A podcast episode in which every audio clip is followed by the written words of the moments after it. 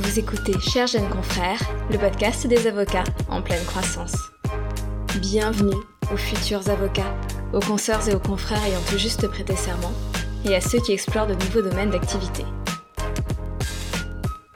Je suis Jacinthe Richaud, avocate au barreau de Paris, et dans ce podcast, je vous propose de parler de façon très pratique du métier d'avocat. Bonjour à tous, bienvenue dans ce nouvel épisode de Chers jeunes confrères. Aujourd'hui, je reçois Zoé Ralis, avocate au barreau de Paris, pour nous parler d'acquisition de clauses résolutoires en beaux commerciaux. Bonjour Zoé. Bonjour Jacinthe. Zoé, est-ce que tu pourrais te présenter en quelques mots, s'il te plaît? Alors oui, moi je suis avocate au barreau de Paris et d'Athènes. Je suis de nationalité grecque, d'où cette double casquette.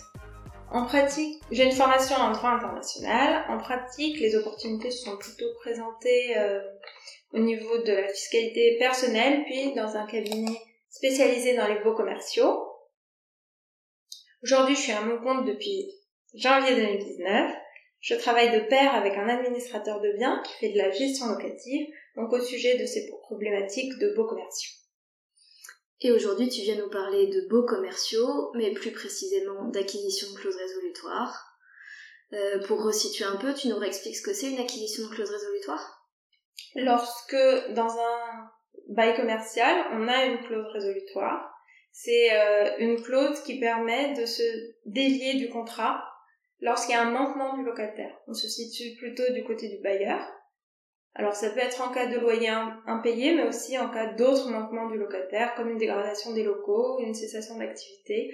Lorsque donc le locataire a manqué à ses obligations, on peut plus facilement, lorsqu'il existe une clause résolutoire, mettre fin au contrat.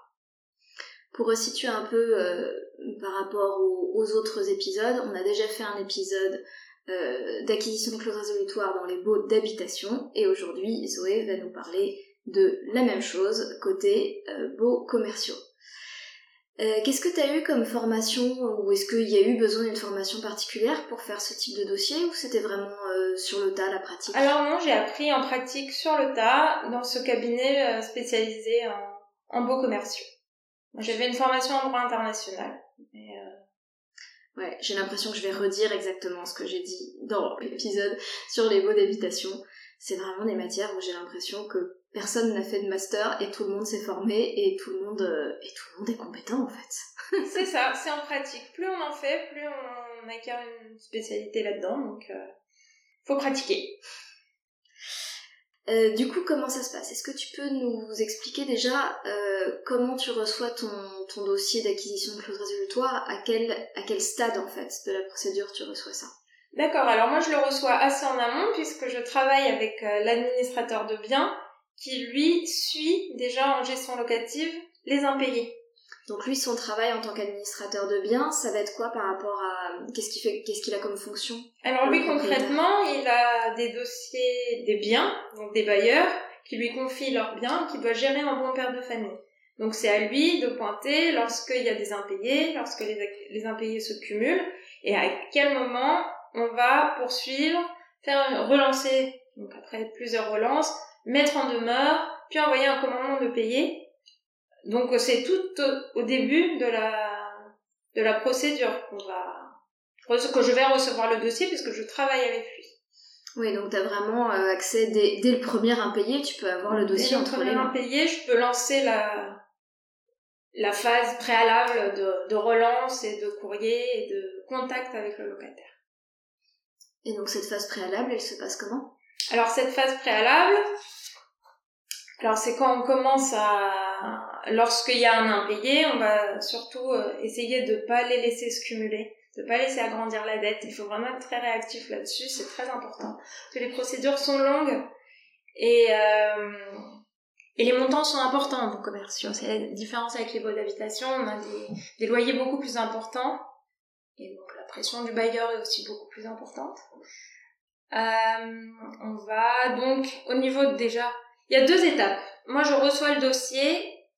Donc ça, ça sera au niveau des impayés. Mais il y a aussi au niveau de la rédaction du bail. Ce que je conseille de faire, c'est de bien rédiger les clauses résolutoires. Parce qu'il y a des contrats qui n'ont pas de clauses résolutoires. Et dans ce cas-là, on est obligé d'aller au fond on peut pas passer par le référé et donc par cette procédure d'acquisition de clause résolutoire et ça fait perdre euh, un temps euh, fou au bailleur. On peut même gagner un an environ de procédure euh, Hmm. en passant par le référé. Il y a une vraie différence, on en reparlera peut-être euh, après, mais du coup il y a une vraie différence de, euh, de, de rapidité de la procédure entre le référé et le fond pour les beaux commerçants. Oui. On peut estimer à 9 mois une procédure en référé. Au bout de 2-3 mois, on va avoir une ordonnance. Mais si le paiement est pas spontané suite à l'ordonnance, qui est pas ce qui est souvent le cas, on peut euh, le temps d'avoir l'exécution, la signification de l'ordonnance, l'exécution forcée. Mon dernier dossier, euh, c'était 9 mois après, alors qu'il n'y avait pas de difficulté particulière. Pas de contestation, euh, ça prend quand même 9 mois. Ce qui est quand même, ce qui me paraît quand même plus rapide qu'en qu'en beau d'habitation. je pense. Du coup, tu me disais, phase préalable. Alors, donc phase préalable, au niveau de la rédaction du contrat, donc rédiger bien sa clause, bien préciser, euh, bien donner les, les manquements du locataire pour lequel la clause s'applique. Ensuite, au niveau des impayés, on va vraiment donner plus d'importance, on va partir sur les impayés, donc le manquement du bailleur, même si on a bien dit qu'il y en avait d'autres, on part du principe que c'est un impayé, le manquement, et donc que le bailleur nous appelle, il me dit on me doit tant, qu'est-ce qu'on fait? Oui, parce que le principe, c'est qu'une acquisition de clause résolutoire, ça peut être pour différents motifs, mais le motif le plus classique, c'est les loyers impayés. Exactement. Donc on prend ce, ce motif-là et on part du principe que la clause existe dans le bail. Si elle n'existe pas, il faut aller au fond, mais c'est une autre procédure qu'on ne va pas décrire ici. Quand il y a une clause dans le bail, on la met en œuvre. Comment est-ce qu'on la met en œuvre? Alors la première chose moi que je fais, c'est que je prends mon téléphone et que j'appelle le locataire. J'essaye de comprendre qu'est-ce qui s'est passé parce qu'on a une version et je veux toujours avoir la, la version inverse et je reprends aussi vraiment en détail le décompte du locataire de la dette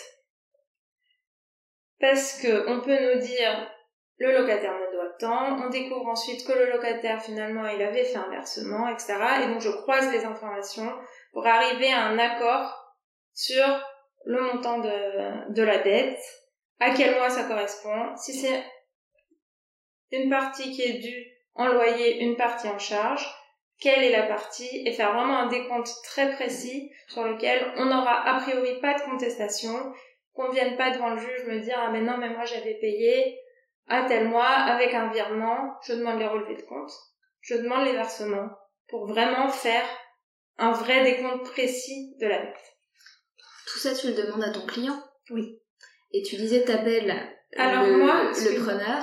Donc bailleur-preneur, je refais la parenthèse, le bailleur c'est le propriétaire et le preneur c'est le locataire. C'est ça. Mais moi, j'ai toutes ces informations-là du fait de travailler avec l'administrateur de biens. Oui, donc en fait quand on parle de ton client, c'est l'administrateur de biens qui, euh, qui dans ton cas spécifique est presque un partenaire. Qui a, oui, et qui n'a pas besoin d'appeler le bailleur pour ces informations-là puisqu'il les a déjà avant même que le bailleur ne le sache. Ouais. Parce que souvent les bailleurs, dans mon cas, sont à l'étranger, ne se préoccupent pas vraiment du dossier et c'est lui qui en charge. Hmm. de le gérer comme si c'était son bien. Donc à ce moment-là, oui, euh, après les comptes bancaires, oui, il faut les demander au, au bailleur. Et du coup, tu disais, tu entres en contact avec le preneur pour demander euh, des explications. Et est-ce que tu fais un travail aussi de rapprochement, euh, de, de, de vérifier quels sont les montants dus en accord avec lui, c'est ça? Oui. Je vais aussi vérifier dans le bail s'il n'y a pas eu d'indexation de loyer ou si le, le montant du loyer, quelles, euh, quelles sont les échéances de paiement, s'il est vraiment en retard ou pas en retard sur le paiement. Vraiment euh, faire euh, le point sur ça. Ok. Ensuite, quand ça n'aboutit pas, parce que c'est très rare qu'à cette euh, étape on nous dise bon bah je vais payer, il y a eu une incompréhension et on paye, si c'est le cas tant mieux, mais c'est rare dans le cas. Il faut mettre en demeure, donc on fait un courrier recommandé avec les mentions de la mise en demeure. Euh, qui reprend la clause résolutoire intégralement. Je reprends toujours intégralement la clause résolutoire, il le faut d'ailleurs, pour le prévenir que si jamais il ne paye pas, la il y aura la mise en exécution donc de la clause résolutoire. Ensuite, si ça ne fonctionne toujours pas, on fait, délivrer un commandement de payer par l'huissier. Soit on le rédige nous-mêmes, soit l'huissier euh, s'en charge pour un un petit peu Souvent on le fait, on a des, des modèles, c'est pas, on a l'habitude de faire comme ça. Euh, il doit aussi mentionner intégralement la clause résolutoire. Et passer donc le délai de un mois, qui doit être mentionné dans le commandement, on a donc cette acquisition en théorie de la clause résolutoire qui concrètement ne veut rien dire parce qu'on ne peut rien faire sans passer devant le juge pour constater cette acquisition de clause résolutoire. Donc dans la théorie, si un mois après le commandement de payer, les sommes ne sont pas réglées, ton contrat est en fait euh, résolu. résolu, mais tu es, tu es obligé de passer devant le juge pour faire constater cette résolution du contrat par l'acquisition de la clause résolutoire. Exactement. Pour être valable, donc la mise en œuvre de la clause résolutoire, elle implique donc la preuve qu'il y a un manquement contractuel euh, du locataire, que le manquement contractuel soit visé par la clause résolutoire dans le contrat de bail, que le bailleur soit de bonne foi et que ce n'est pas juste une excuse pour expulser son honneur, et donc que le commandement est infructueux et qu'à ce jour la dette est toujours euh, en cours. Et qu'est-ce qui se passe quand tu as le paiement euh, d'une partie seulement de, euh, du montant pour lequel il y a eu le commandement de payer Alors quand il y a une partie, on peut, on continue de, de poursuivre jusqu'à ce que la totalité de la dette soit. C'est, c'est pas bloquant ça. Non, c'est pas bloquant. C'est devant le juge que il faut quand même qu'on ait un jugement pour la suite, pour le, le solde du montant. Donc, une fois que le délai de un mois est passé, on va rédiger une assignation, prendre, donc prendre date par RPVA.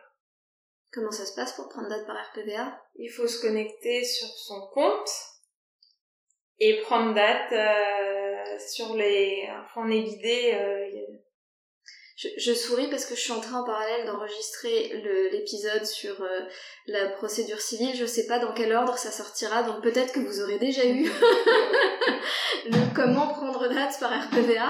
peut-être pas, je ne sais pas. Donc il y a cette prise de date par RPVA qui est, euh, qui est une expérience. Qui, qui, nous perturbe un peu tous parce que c'est une nouveauté du 1er juillet 2021, c'est ça, ça. Hein, Donc on découvre encore un peu. Donc là on va parler un petit peu de l'assignation. On rentre dans la phase contentieuse. Phase préalable s'arrête là. Alors l'assignation. Quand on arrive à la rédaction de l'assignation, on a déjà normalement toutes les informations qui concernent la l'identité donc du bailleur. Généralement dans les baux commerciaux, le preneur c'est une société, donc on a déjà levé un cabis et on a déjà regardé si elle était en liquidation ou pas. Généralement quand elle est en liquidation, je conseille de ne pas poursuivre parce que c'est beaucoup de frais pour un résultat pas pas intéressant ça coûterait plus que, euh, que de ne pas poursuivre. Donc ensuite, l'assignation, donc je disais, donc on fait les... On dit à la, requête 2, donc on parle du, du bailleur, ensuite on met les informations de l'assignation à la société. Après, donc la date qu'on a prise par RPVA, l'adresse du tribunal, les mentions obligatoires, sur lesquelles je ne reviendrai pas. L'huissier pourra vous aider là-dessus. Il les vérifie généralement. Ensuite, je commence par un résumé des faits et de la procédure. Tout ce qui est situation locative, donc le bail, le, la date de signature, les principales euh, le montant du loyer, euh, donc l'adresse bien sûr du bien, la durée du bail, s'il y a eu des variations pour le loyer, s'il y a eu des indexations ou pas, euh, s'il y a un garant, s'il n'y a pas de garant, il faudra assigner également le garant. Ensuite, on retrace l'historique donc de la mise en demeure, du commandement, et on dit que à ce jour, ben, il n'y a toujours pas eu de paiement suite à toutes ces procédures-là. Donc on avait essayé de faire une démarche plutôt amiable, mais qui a échoué. Qu'à ce jour, on en est là. Ensuite, on va faire les demandes. Donc les demandes, c'est la demande de paiement par provision et le constat de l'acquisition de la clause résolutoire. Parenthèse, là tu me parles de demande par provision puisque tu pars du principe qu'on est en référé. C'est ça. Ok. Tu fais que des demandes par référé, toi, en acquisition de clause résolutoire Oui. Ok. Pour la raison évoquée euh, précédemment, le gain de temps. Hmm. Le gain de temps est, est énorme, donc puisque quand on a une bonne clause et qu'on peut, on privilégie ce, ce chemin-là. Ensuite, moi, je fais une petite distinction avec la demande d'indemnité d'occupation. Donc, l'indemnité d'occupation, elle commence à courir à partir du moment où on a un mois après le commandement de payer qui s'est écoulé. Donc, je fais bien la distinction entre la dette locative qui est due avant et l'indemnité d'occupation qui vient, qui commence à courir un mois après. Puis après un article 700 et donc tous les dépens qui, euh, qui n'ont pas lieu de, de revenir au bailleur puisqu'il n'a pas demandé à faire la procédure. Ensuite, donc par ces motifs, on met les articles, je le, je le lis intégralement pour les, pour les confrères, mais en, faisant une petite synthèse. Donc il est demandé à monsieur, madame, le président du tribunal de grande instance, statuant en référé, donc de déclarer recevable et bien fondé monsieur le bailleur en ses demandes, y faire droit, en conséquence, vu le commandement visant la clause résolutoire en date du temps, constater que par le jeu de la clause résolutoire, le bail conclu le temps et résilié depuis le temps, ordonner en conséquence l'expulsion immédiate et sans délai du preneur et de tous les occupants de son chef des lieux avec l'assistance du commissaire de police et de la force publique s'il y a lieu. On va aussi ordonner la séquestration de tous les meubles. Si jamais il y a des meubles qui sont dans le local, qu'on puisse les mettre dans un, dans un box aux frais du preneur et pour pouvoir relouer euh, derrière. On va condamner donc la société à payer par provision la dette locative, condamner aussi à payer l'indemnité d'occupation, les dépens et l'article 700. La liste des pièces à joindre, donc le bail commercial, s'il y a des indexations, donc comme on a dit, si la garantie est séparée, l'acte du garant, la mise en demeure, le commandement, les cabis éventuellement, si euh, il y a des levées d'état auprès du greffe. Je précise aussi dans ma clause concernant les dépens je dis condamner la société, une telle, aux entiers dépens qui comprendront le coût de la délivrance, de la présente assignation des états des privilèges et nantissements, ainsi que celui de la dénonciation au créancier inscrit, ce lien à une éventuelle procédure d'éviction forcée et de la somme de 2000 euros par application à disposition de l'article 700. Je précise, donc je fais vraiment le détail des dépenses et je joins les justificatifs de mes coûts. Mmh, c'est bien. Pas comment tu fais ça que pour qu'on soit sûr de qu'on nous les accorde. Donc une fois que tu as rédigé ton assignation, tu l'envoies à ton huissier qui va la délivrer au preneur. Est-ce que tu la délivres à quelqu'un d'autre qu'au preneur? Au garant également. Ok. Puisqu'il sera assigné, donc ça, il, est, concerné. Ah, à dire aussi pour le garant, si euh, jamais on fait une mise en demeure et un commandement de payer ou des courriers, il faut le, le prévenir aussi. En amont de la procédure, il faut pas qu'il se retrouve... Euh, faut le prévenir avant, il faut pas qu'il se retrouve euh, surpris des sommes euh, cumulées alors qu'il n'en avait pas, pas connaissance avant. Faut le mettre en mesure de d'éviter cette situation qu'il se retrouve pas piégé en tant que garant. Je délivre au preneur, au garant et au créancier inscrit, si créancier inscrit il y a. Comment tu sais s'il y a des créanciers inscrits? En levant l'état, euh, c'est les états d'endettement, euh, les inscriptions sur le cabis, en annexe du cabis. C'est des états différents qu'on peut lever sur Infogreffe. Et à ce moment-là, euh, mais généralement on le sait très vite parce qu'au départ, quand on reçoit le dossier, ce sont des choses qu'on vérifie pour savoir déjà si le, le preneur est en liquidation. Et donc, euh, si créancier, c'est à ce moment-là qu'on le sait. Et donc, au moment de l'assignation, effectivement, il faut la signifier au, au créancier inscrit. Et donc, tu places par RPVA 15 jours avant, et ton donc par RPVA par définition c'est une copie, et ton second original, t'en fais quoi? Je l'emmène avec moi, le jour de l'audience. Alors pour l'audience, je demande toujours au client de venir avec moi.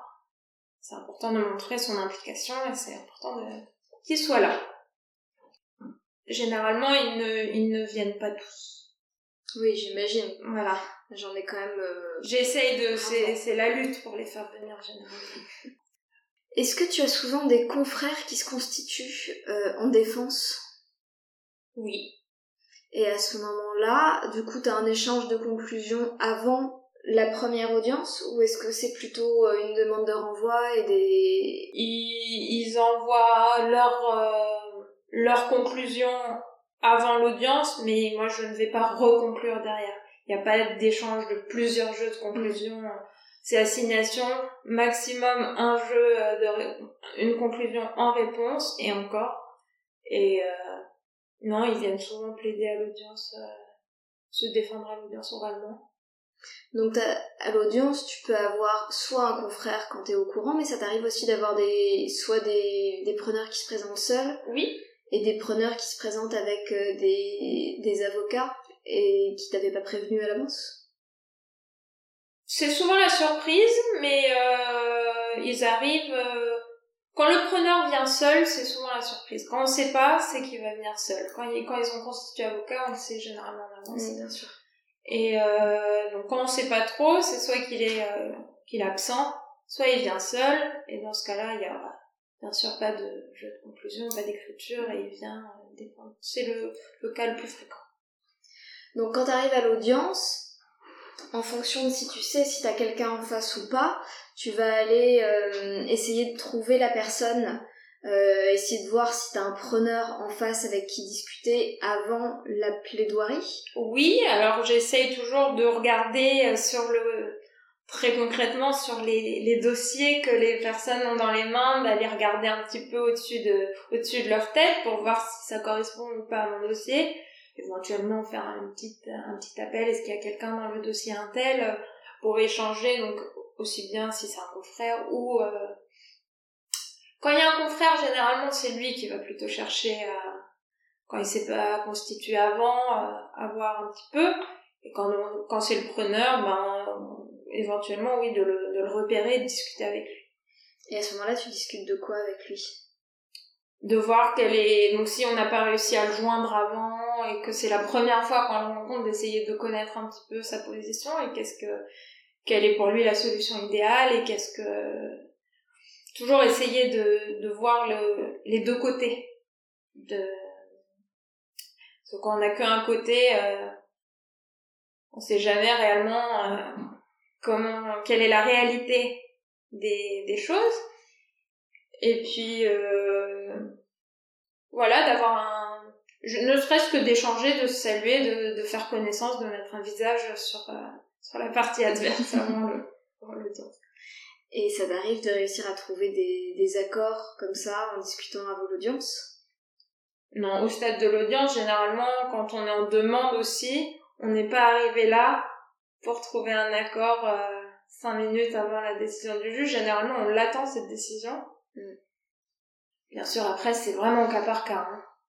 Si c'est surtout quand on est en référé et qu'on sait que c'est long, mais c'est pas si long et qu'on est déjà quasiment en jugement, on attend le jugement quand on, quand, quand on sait qu'il est en notre faveur, on, on va vouloir l'asseoir. C'est vrai que j'ai le souvenir, mais c'était plutôt des baux d'habitation qu'il y avait, euh, c'était vraiment une énorme partie du boulot, ça, de discuter avec le locataire avant l'audience. Et quasiment une fois sur deux, on trouvait des accords alors qu'on faisait euh, homologuer Mhm. ensuite par le juge. Mais, euh, mais où t'avais vraiment cette, cette dimension importante de voir si on pouvait pas négocier un truc juste avant l'audience.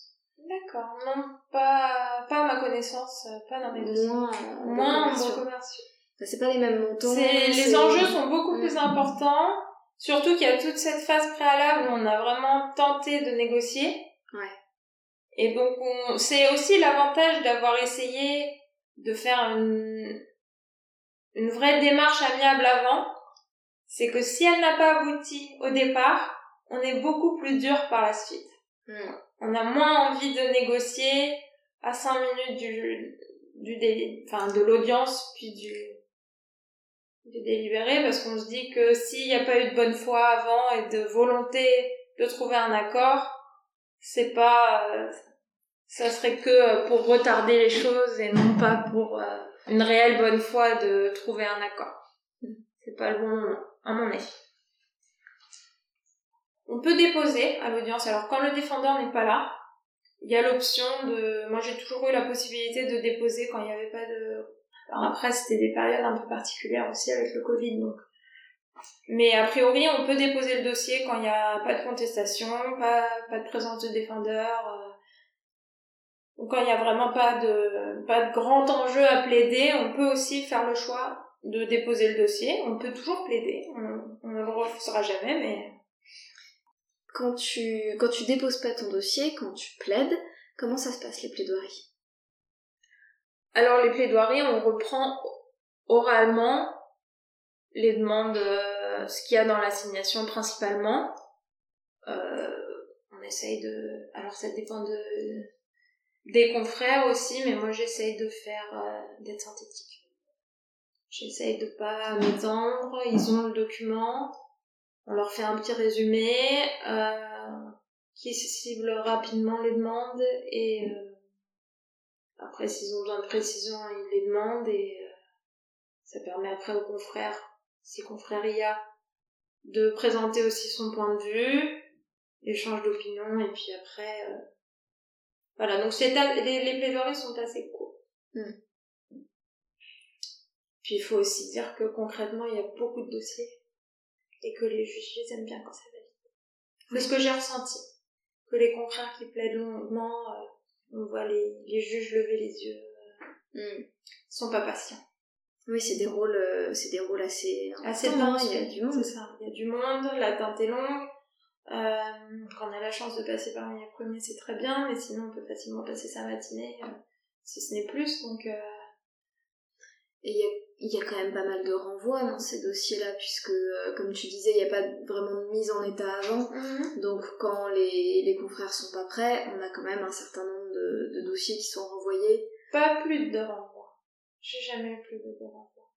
Oui, oui, pardon, je voulais dire, dans une, euh, sur un rôle d'audience, t'as quand Oui. même une certaine partie des dossiers qui vont pas être plaidés parce que Oui, parce Ouais. qu'il y a des renvois. Non, mais je veux dire sur un même dossier, un même dossier. du fait que ce soit en référé, c'est très dur d'obtenir un renvoi, sauf si bon, le, le confrère effectivement vient de se constituer, qu'il n'a pas connaissance, mais c'est rare les cas de renvoi.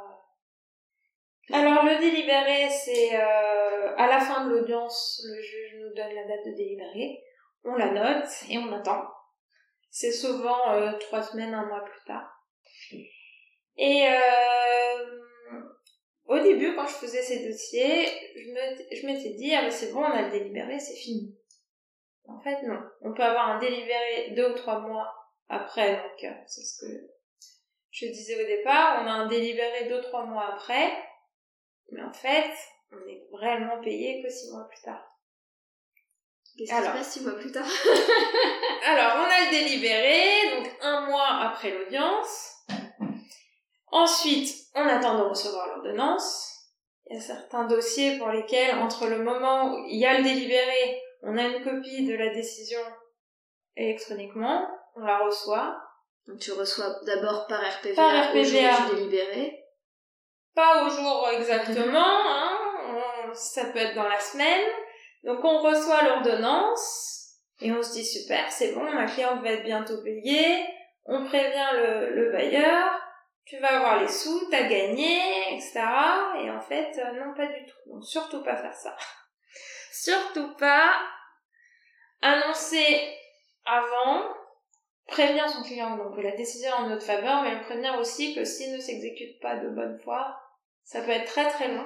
Mm. Alors moi j'ai eu, euh, mais je pense que c'était un cas exceptionnel, euh, j'ai mis très très longtemps à recevoir l'ordonnance de référé.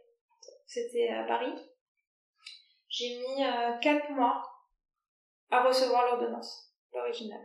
Entre le moment où tu as eu la version... La copie électronique ouais. délivrée, il y avait un, un vrai blocage au, au tribunal.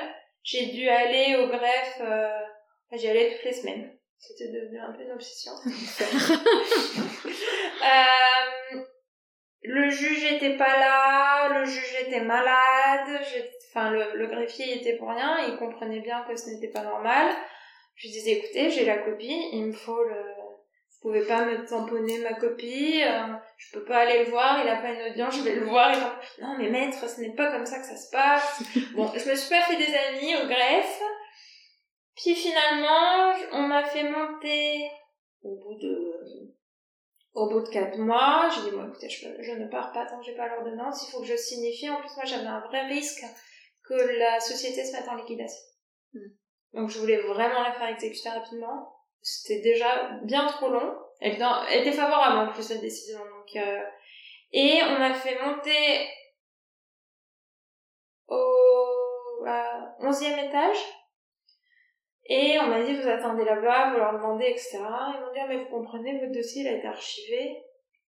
Bien sûr. Oui, il a été archivé, mais moi, je n'ai pas. Oh, non, mais il y avait, il y avait une jeune femme. Ah oui, mais vous comprenez, il faut que j'aille aux archives. Revenez. Je dis, non, non. Je vais rester ici. je dors ici. Je vais rester ici, aller aux archives. L'archive, c'était l'armoire dans le bureau d'à côté. Ah. Moi, je pensais qu'il fallait qu'elle descende les 11 étages et qu'ils avaient une cave d'archives au tribunal. Non, pas du tout, c'était l'armoire d'à côté, donc ça lui a pris 5 minutes. Donc, heureusement que je suis restée. Et j'ai eu mon ordonnance. Donc, ça, ce sont... Je dis pas que tous les dossiers c'est comme ça, mais bon, ça, c'était ma petite anecdote. Euh. Donc, il faut prévoir que euh, faut se battre si on n'a pas l'ordonnance rapidement euh, pour avoir l'original, parce qu'il faut l'original pour l'huissier, pour qu'il puisse signifier la décision et c'est à partir de ce moment-là qu'on prend le délai de recours. Et quand, y a, quand on a la chance qu'il n'y ait pas de recours, pas, pas gagné d'avance, faut qu'il fasse toutes les mesures d'exécution forcée. Donc ça, c'est le dossier est dans les méandres euh, de l'huissier. Ça nous échappe, mais ça prend du temps. Il y a tout un, toute une procédure pour l'exécution forcée, la recherche picobale et, et donc ça prend du temps. Et donc au total, 9 euh, mois. Avant d'être payé. Parce que du coup, tu factures au moment où la décision est exécutée. C'est ça? Moi, je, je prends des provisions quand même. Parce que si je facture euh, au moment du paiement euh, de la dette, neuf mois après...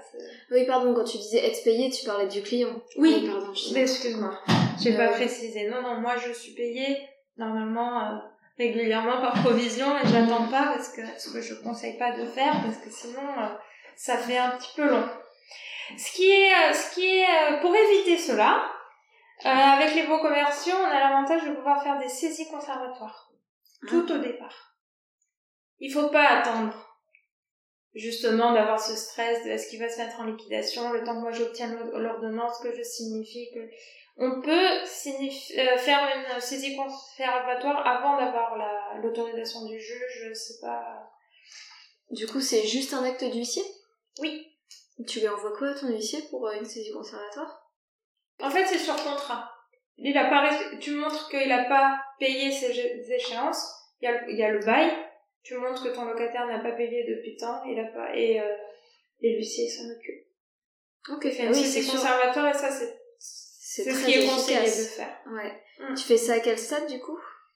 On peut le faire à n'importe quel euh, quel moment de la on peut aussi le faire avant, avant l'assignation pour mettre, euh, pour mettre la pression et éviter une procédure contentieuse éventuellement.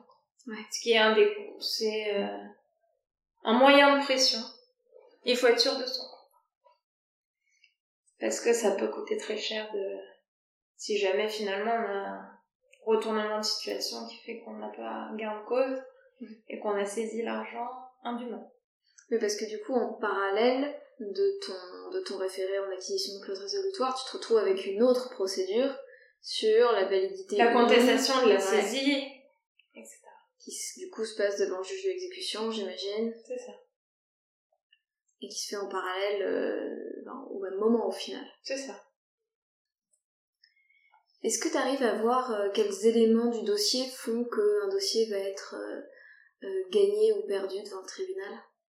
C'est oui, c'est assez simple en fait de parce que ce sont pas des là c'est si on a si on a une bonne clause résolutoire dans le contrat de bail si euh, la dette est claire, nette et précise et qu'il n'y a pas de pas réellement de contestation, pas de ah oui mais j'ai fait tel montant qui correspondait à tel à tel paiement ou euh, quand il n'y a pas de réelle difficulté ces dossiers-là, généralement, ils sont gagnés. Après, euh, gagner, qu'est-ce que c'est gagner un dossier? Alors, il y a des, des bailleurs qui souhaitent simplement l'expulsion. Et donc, si on obtient un étalement du paiement sur deux ans, ils- eux, ils seraient même prêts à, à ne pas toucher leur dette locative pour expulser le locataire. Après, ça dépend aussi des attentes du bailleur sur un dossier et, euh, et il considérera pas qu'on a gagné alors qu'il a récupéré son argent. Mhm. C'est tout un... Ça dépend des donc du bailleur et de ses attentes. Et tu disais euh, avoir une bonne clause résolutoire, c'est quoi une bonne clause résolutoire? Une clause précise. Donc déjà qu'il y en ait une dans le bail. Oui, Alors ça c'est euh, c'est vraiment euh, et après une clause qui soit précise et pour qu'elle soit le moins discutable possible, qu'elle fasse référence au manquement. Souvent quand il s'agit d'impayé, c'est la c'est la le premier manquement auquel on fait référence. Mais c'est vrai que j'ai du mal à imaginer une clause résolutoire qui soit pas suffisamment précise. Si, elle si la clause résolutoire ne précise pas qu'un mois après le défaut d'attestation d'assurance, Ah oui, La là, c'est si t'es sur autre chose que les si on est sur autre chose et que c'est pas précisé, on peut pas mettre en œuvre la clause résolutoire, il faut aller au fond et donc on, on perd un temps fou, etc. Mais c'est euh, souvent c'est sur les loyers impayés et je quand il y a clause résolutoire, c'est quand même le premier manquement auquel qui est indiqué euh, qui est indiqué dessus. Euh, comment ça se passe en matière de facturation? Alors, en matière de facturation, moi c'est très particulier parce que je, donc, je travaille avec cet administrateur de biens que je facture à la journée. Euh, mais quand on a un dossier euh, complet, donc en, en dehors de, de cet intermédiaire, on peut facturer, donc on peut faire des forfaits euh, ou facturer au taux horaire. Moi généralement je procède par forfait. Ça serait euh, un, montant pour la rédaction de l'assignation, un montant pour l'audience ensuite, euh, et donc pas d'honoraire de résultat. C'est ma manière de, faire. C'est possible aussi de, prévoir un honoraire de résultat en fonction du proportion de la, du gain qu'on qu'on obtient, de la dette locative qu'on a réussi à récupérer. Ça peut se faire comme ça. Ou un, un accord, euh, une partie au temps passé, plus un petit honoraire de résultat. Et donc si tu factures au forfait, tu facturerais combien à peu près? Je facture euh, entre 1500 et 2000 TTC TTC. pour cette procédure-là. Tu réfléchis en TTC toi? Ah c'est marrant. C'est la première que je rencontre qui réfléchit en TTC. Oui, oui, je réfléchis en TTC. Donc ça c'est le montant euh, tout compris de, de- du début du dossier jusqu'au moment où euh, c'est où t'as la, la décision euh, chez l'huissier pour être exécutée. Mhm. Et ça te prend combien de temps euh, à peu près un dossier de d'acquisition de clause résolutoire en bail commercial? Pour la totalité de la procédure ou pour, dirais, 2-3 heures 2-3 heures pour. jusqu'à la rédaction de l'assignation. Ensuite, euh, on rajoute le temps de l'audience, qui est extrêmement variable. Euh, moi, je facture plutôt en termes de déplacement. Hmm. Ouais donc ton toute la partie avant l'audience, j'imagine que euh, vous avez des modèles et que ça va hyper vite. Ça va très vite. La rédaction de l'assignation, elle peut prendre euh, une heure. Hmm. Avec un modèle qui est adapté. Bien sûr. Ouais, donc 2-3 heures de ce qui, est, ce, qui est, ce, qui est, plus long, c'est la partie téléphoner au locataire, essayer de s'en sortir euh, sur le montant de la dette. Ouais. Sur le montant réel de la dette locative. De ce qui est dû, ce qui correspond au loyer. S'il a payé 500 euros, est-ce que ça correspond à 500 euros de loyer ou de charge Parce que lui, il veut les attribuer aux charges alors qu'elles sont attribuées au loyer. Enfin, c'est tout un c'est ce qui prend le plus longtemps. Hmm. Et qu'est-ce que t'aimes bien dans ce type de dossier? Ce que j'aime bien dans ce type de dossier, le côté pratique. En fait, c'est vraiment très pratique. Il y a un problème, on trouve une solution. C'est euh, c'est concret, c'est très concret. Il n'y a pas de ça va. Et puis une fois qu'on a l'habitude, c'est ce sont des, des dossiers. Euh, où il n'y a pas réellement de difficultés. Hmm. Ça fait du bien de temps en temps. Ça fait du bien de temps en temps aussi, c'est plus reposant. Et justement, les difficultés dans ces dossiers-là? Les difficultés dans ces dossiers-là, et dans tout dossier, ça, ça reprend un petit peu, c'est le, le client et le temps. Le client, euh, il va avoir des sommes importantes à client qui est le bailleur. En termes de loyers commerciaux, les dettes s'élèvent vite parce que les montants de loyer sont importants. Et donc il va s'impatienter. Les délais ne dépendent pas de nous.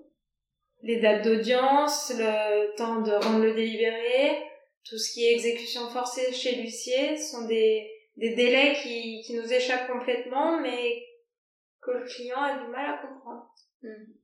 Parce que on est son interlocuteur, même chez, quand c'est chez l'huissier que ça tarde, ça passe par nous, il n'a pas le contact direct, et du coup c'est forcément notre faute si c'est mais une fois que, que c'est expliqué, et c'est surtout ce que, ce que je fais, c'est de le dire bien en amont. Mm. D'annoncer des délais même beaucoup plus longs pour essayer de... Parce qu'il ne... Oui, voilà, après, il ne peut avoir que de bonnes surprises. Tu gères les attentes. Je gère les attentes, voilà, je les minimise. Comme ça, ils sont contents après. au moins, on essaye. Qu'est-ce que tu recommanderais à des confrères qui commencent les acquisitions de clauses résolutoires en, beaux commerciaux?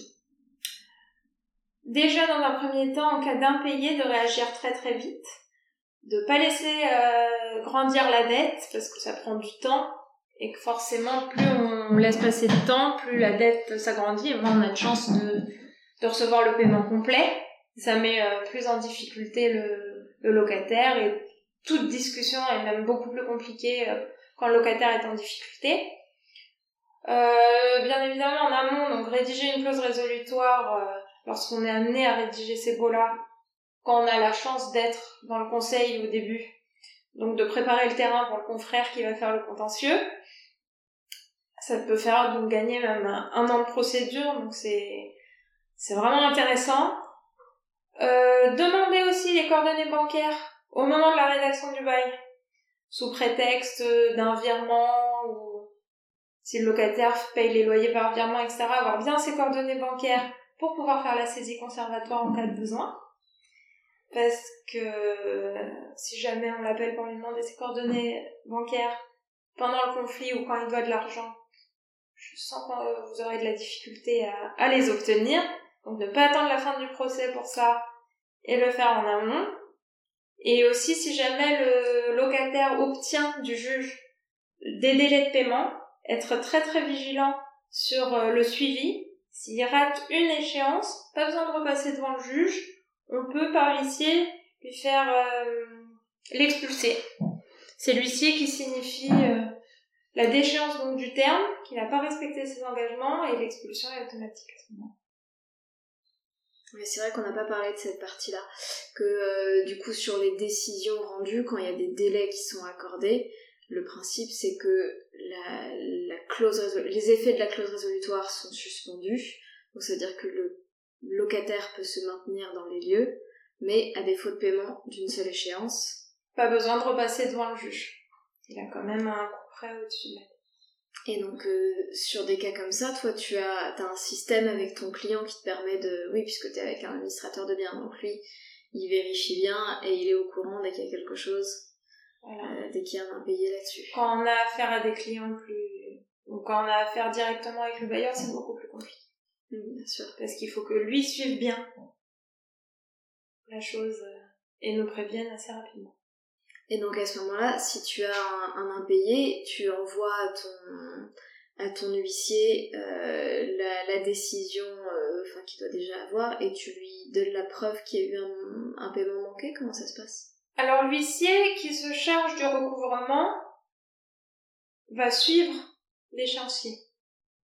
C'est via l'huissier que ça se fait, donc lui-même aussi le, peut le suivre si des auditeurs veulent te contacter, est-ce que tu veux donner ton, mail, euh, un site web? Oui, alors je vais donner mon mail. Je n'ai pas encore de site web, c'est en cours. alors mon mail, c'est mon prénom et mon nom. Zoé Ralis, Z-O-E-R-A-2-L-I-S, hotmail.com. N'hésitez pas à me contacter, j'échangerai avec vous avec plaisir. Et la dernière question, on sort du cadre juridique si tu devais recommander aux auditeurs quelque chose à lire, à voir ou à écouter aujourd'hui, qu'est-ce que ce serait? Alors je reste quand même un petit peu dans le juridique. Il faut lire le livre de Maître Mo. Je Je sais pas si tu en as entendu parler. Non. C'est extraordinaire. Il a fait un livre, euh... c'est son décès, qui vient d'être publié il n'y a pas si longtemps. C'est comment? Mot, le livre de maître Jean-Yves Moyard. Donc il a sorti un livre, il est décédé euh, en début d'année, et là, euh, moi j'ai lu son livre euh, le mois dernier, et c'est plusieurs petites nouvelles de son vécu, donc lui il a surtout fait du pénal, et c'est passionnant. J'écouterai ça avec grand plaisir. Merci beaucoup Zoé. De rien, c'est moi qui te remercie. Merci d'avoir écouté cet épisode. Si vous voulez me joindre, vous pouvez écrire à contact@cherjeuneconfrère.fr ou me contacter sur les réseaux sociaux. N'hésitez pas à me laisser des commentaires, à me poser des questions ou à me proposer des sujets pour de prochains épisodes. En attendant, j'espère que cet épisode vous a enrichi et je vous dis à très bientôt pour les suivants.